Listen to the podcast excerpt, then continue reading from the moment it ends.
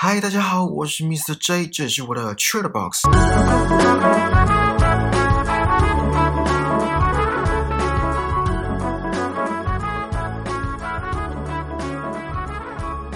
大家觉得幸福是什么？对于幸福的定义又是什么？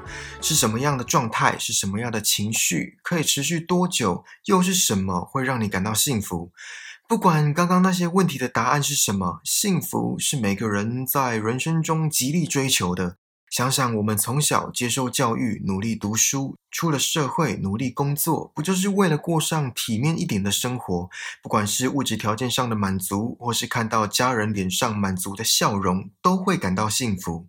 所以，这个看似人生终极目标的幸福。到底要怎么去获得？在获得之后，又要怎么让它持续丰富我们的人生，永不褪去？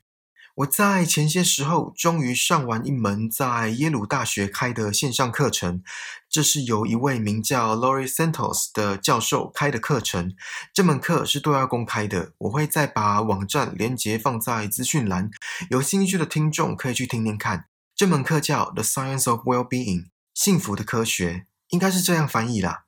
这是一门以心理学为基础来讨论幸福的课程，不只是教 The Science of Happiness，也就是说，不只是讲理论，在那边纸上谈兵，也有很大一部分是着重在 The Practice of Happiness，幸福的实践上。在课堂上，教授利用很多数据、论文跟实证来佐证观点。如果有在写论文或读论文的听众，应该就会知道我在说什么。然后我不会花太多时间在那些实验上，虽然有些实验我觉得蛮有趣的。有兴趣的听众可以再去网站上课哦，然后是免费的哦，而且不只是这门课，还有很多其他知名大学对外开放的课可以免费听。好，今天这个主题我会分成三集，主要是想要跟大家聊聊我在这门课上学到了什么，还有一些有趣而且之前没想到的观点。好，废话不多说，我们赶快开始吧。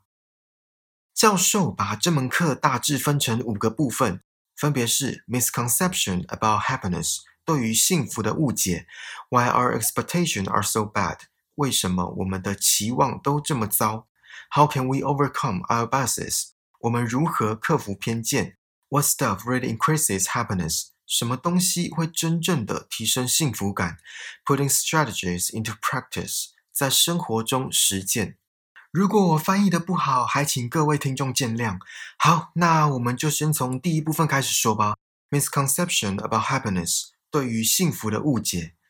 还记得我在节目一开始说的吗？我们从小接受教育，努力读书。出了社会，努力工作，不就是为了过上体面一点的生活？不管是物质条件上的满足，或是看到家人脸上满足的笑容，都会感到幸福。那既然要过上体面一点的生活，势必就要有好一点的工作。什么叫好一点的工作？是没压力的工作吗？好了，应该没有这种工作。是能够发挥所长的工作吗？是能够得到成就感的工作吗？除了这些，那高薪的工作呢？算好工作吗？那多少钱的工作算高薪？多少钱会感到快乐？其实重点不是薪水多少，而是人永远不会满足。有了十万的月薪，就会想要十五万；有了十五万的月薪，就会想要三十万。所以在世人的眼光里，其实重点不是什么好的工作，而是好的报酬、好的薪水。课堂上，教授秀出一张图，是来自一则研究，说其实到了某一个程度的收入之后，钱就跟生活满意度没什么太大的关系，曲线会到达一个高原期。而那个坎是多少钱？教授是说年收入七万五千块美金，相当于台币两百多万。至于多少钱，其实我认为因人而异。也因各个国家的消费水准跟生活水平而异，有人年收入五十万，照样可以过得很惬意。不过，如果年收入两百多万，应该可以过上还不错的生活了吧？如果不奢靡度日的话。所以，年收入一旦超过两百万，生活满意度也不会有太大的改变。钱跟生活满意度的相关性，其实比我们想象中来的小很多。不是没有相关，还是有，可是小很多。讽刺的是，就算以前物质条件还没那么便利的年代，比如说上一个世纪的社会没有手机、三 C 产品还不普及，甚至是还没有三 C 产品的年代，幸福指数比近代的社会还要高一些些。这跟生活品质的高低成反比。所以，钱真的买得到快乐吗？教授是说，maybe a little bit，或许一点点，可是一定比我们想象中的来的少。好，这是我们对于钱跟幸福感之间的关系的误解。那真爱呢？True love，光英文听起来就很梦幻，还是只有我这么觉得？真爱想必是每个人都极力追求的吧，就跟幸福一样。那所以，真爱能够带给我们幸福吗？教授以结婚来作为标准。结果显示，在结婚的前一两年会比结婚之前来的快乐。可是过了这个蜜月期，其实幸福感就会回到原点，也就是回到跟结婚前一样。真的是这样吗？有没有已经结婚的听众可以现身说法一下？真的是过了两年之后，一切都荡然无存吗？好了，这样讲是有点夸张，可是我觉得不能用结婚来断定真爱是否会带来幸福，因为不是每个人都会跟真爱结婚，是吧？总之呢，根据教授的说法，真爱的确可以提升我们的幸福感，可是为期不久，顶多一两年的时间，没有像情歌歌词里面所说的什么海枯石烂、时间尽头，直到永远。你们觉得呢？再来这点，我就真的要吐槽一下。教授说，减肥跟美并不会带来快乐，这我完全不认同。这要我怎么沟通？首先是减肥，先来讲讲比较不肤浅的健康方面。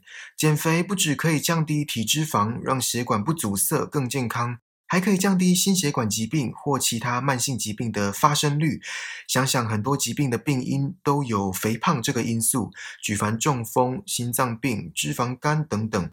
讲得更简单一点，光三高、高血压、高血脂、高血糖，就有一个是跟脂肪有关。总之，减肥真的利大于弊。哎，这里说的不是那种病态的减肥哦，而是为了健康跟体态的减肥。大家应该都知道我在说什么。好，接下来讲比较肤浅的外表这部分，我就跟美一起讲。哎，我先打岔一下，我不是说肥胖者就不好看，美是很主观的。有些人觉得肉肉的才可爱，有些人则是偏好其他身形，都好。只是在这个世道的审美眼光，对于某些族群还是没有很友善。好，大家应该都有听说过“胖子很多都是潜力股”这句话吧？减肥甚至有被称说是免费的整形手术，减肥成功判若两人的例子不在少数，而且都是往好的方向发展。颜值提升了，自信也会跟着提升，人际关系自然也会跟着好转。没错，这个世界就是这么现实。甚至有研究指出，颜值高的人收入会比较高，在职场上被赏识跟升迁的几率也会比较高。就连早餐店阿姨看到帅哥正妹，也会多送一杯奶茶。所以下次听到被早餐店阿姨叫帅哥，不是真的帅哥，被送奶茶才是真的帅哥。好，我们回来。当一个人因为高颜值而人生都照着他的想法走的时候，这能不快乐吗？当一个人因为高颜值而人生相对比较顺遂的时候，这幸福感不就随之而来吗？所以减肥跟美会带来幸福吗？嗯，虽然教授给的数据会说话，不过我只能说大家就自由行政吧。接下来是第二个部分，Why our expectations are so bad？为什么我们的期望都这么糟？教授有提到一个观点，很生活化，那就是 reference point 参考点。参考的对象包括自己跟别人。简单讲就是比较。大家应该都听过“没有比较，没有伤害”这句话吧？我们常常跟别人做比较，就算知道这样是没有意义的。比如说，比较谁的车比较高档。谁的房子地段比较好，甚至连人都可以拿来做比较的对象，像是父母很爱拿自己的小孩来跟别人家的小孩比，举凡在校成绩、孝不孝顺、懂不懂事，或是比较谁的男朋友会打扮，比较谁的女朋友个性温柔等等，比来比去真的比不完，也时常会造成本来可以不存在的伤害。就算自己不跟别人比较。讽刺的是，这个社会在体制下就是比较出来的，有竞争或是排名的地方就会有比较。不过，良性竞争倒是另外一回事。现今的社群网站还有媒体的影响已经不容小觑。有些人看着别人的生活比较精彩，可能上个月刚出国回来，下个月又准备要去哪里旅行，自己则是今年都还没出过远门。或是看着别人生日收到线下旁人的惊喜跟礼物，自己则是在生日当天默默的说声生日快乐。甚至是看别人放闪，都可以让人觉得自己的生活比较起来怎么这么枯燥乏味、一成不变，一样又是造成本来可以不存在的伤害。所以少跟别人做比较，真的会比较快乐，因为永远有人的生活比我们还要精彩，永远有人的生活比我们还要如愿。可是也别忘了，那些社群媒体上的动态都是经过那些人筛选过后才发的，也就是那些动态都是他们呃说故意好像不太对，都是他们愿意的、选择性的公诸于世。至于人生真的那么精彩，真的那么如他们所愿吗？或许吧。所以下次看到谁的动态，忍不住羡慕嫉妒之余。还是把心力拉回来，让自己过得更好吧，这样或许会更快乐、更有意义。再来说说我个人认为人体最神秘的器官——大脑。大脑会习惯所接收到的刺激。在课堂上，教授有说到一个现象，叫 hedonic adaptation，享乐适应现象。我记得在之前的节目也有跟大家聊过这个现象。简单讲，就是随着时间的流逝，我们大脑对于任何刺激，不管是好的或是坏的刺激，都会适应，所以在情绪上的波动都会减缓，没有像第一次接收到刺激的时候那么强烈。这样讲好像有点抽象，呃，大家应该都会喜欢吃的食物吧，比如说红萝卜。好了，我再换一个，就假设麦当劳的薯条好了。如果每一餐都吃薯条，早餐、中餐、下午茶、晚餐、宵夜，一天午餐都吃薯条，是不是会觉得很腻？这就是享乐适应现象在作祟。第一天可能会觉得今天很爽，薯条吃到饱，感觉身上每一条血管的血液中都有薯条在流动，好听起来有点恶。到了第二天，对于薯条的向往就会开始下降。接下来的第三天、第四天、第五天，甚至是一个礼拜之后，想必会想要吃其他东西，白饭配酱油也好，馒头配豆浆也行。总之就是不要再看到薯条了。这个例子很生活化，而且相信大家都碰过。大脑对于长时间而且同一个刺激的反应会越来越小。我再举个例子好了，因为我自己也有这个习惯。每次只要我听到一首唱到心坎里的歌，我都会单曲循环。不知道大家有没有这种习惯？可是当一首歌被单曲循环，也是会腻。我个人是差不多连续听一个月，感觉就没那么强烈。我不知道这样时间算不算久。这也是享乐适应现象的一个例子。不过过了几天再听，还是会唱到心坎里。我们对于结果所期待的情绪变化，其实比想象中来的低，包括强度还有时间的延续性。尤其是负面的事情，比如说在预想有没有得到这份工作后的情绪，得到之后会有多兴高采烈、举国欢腾；没有得到又会有多垂头丧气、一蹶不振。事实证明，不管结果如何，情绪都没有兴高采烈、举国欢腾那么强烈，也没有垂头丧气、一蹶不振那么萎靡。好啦，可能工作这个刺激不够大，那等我中乐透，我再跟大家说我有没有预期中的兴高采烈跟举国欢腾。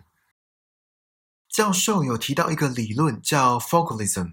聚焦理论，我们会把当下发生的鸟事放大，或是把心力跟时间只放在那件鸟事上，搞得看不清生活中的其他事情，或是忽略周围正在发生而且更重要的事情。大家都有当过学生吧？诶，这就是废话。记得以前期中考或期末考都为期一整个礼拜，有时候礼拜一考完的科目，礼拜二或礼拜三就会知道成绩。如果好死不死成绩不如预期，之后的表现就会受影响，会边写边想说：早知道那题就选 A，我就知道是 A，我就是 A 跟 B 在选，每次二选一都选错。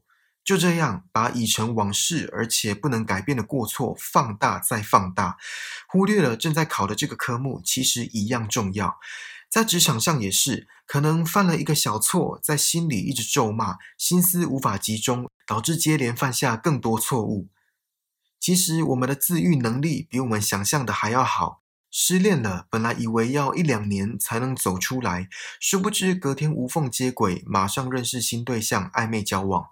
失业了，就当给自己一个长假，跟朋友出去旅游，重新出发。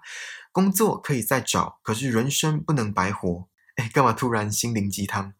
总之呢，很多事情并不会像我们预想的那么极端，尤其是负面的，不管是情绪上或是事情本身。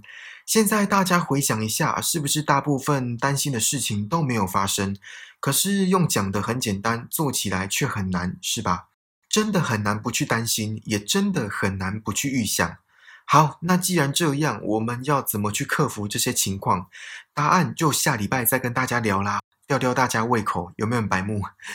好啦，这次的 c h a t Box 就到这里喽。希望你们还喜欢今天生活番外篇的内容，请记得帮我订阅这个节目，然后打星评分留言，并且分享给身边可能对 The Science of Well-being 幸福的科学感兴趣的朋友。更重要的是，此时此刻在听 Podcast 的你，在听我说话的你，让我们一起把人生过得更精彩吧。我们下次见，拜拜。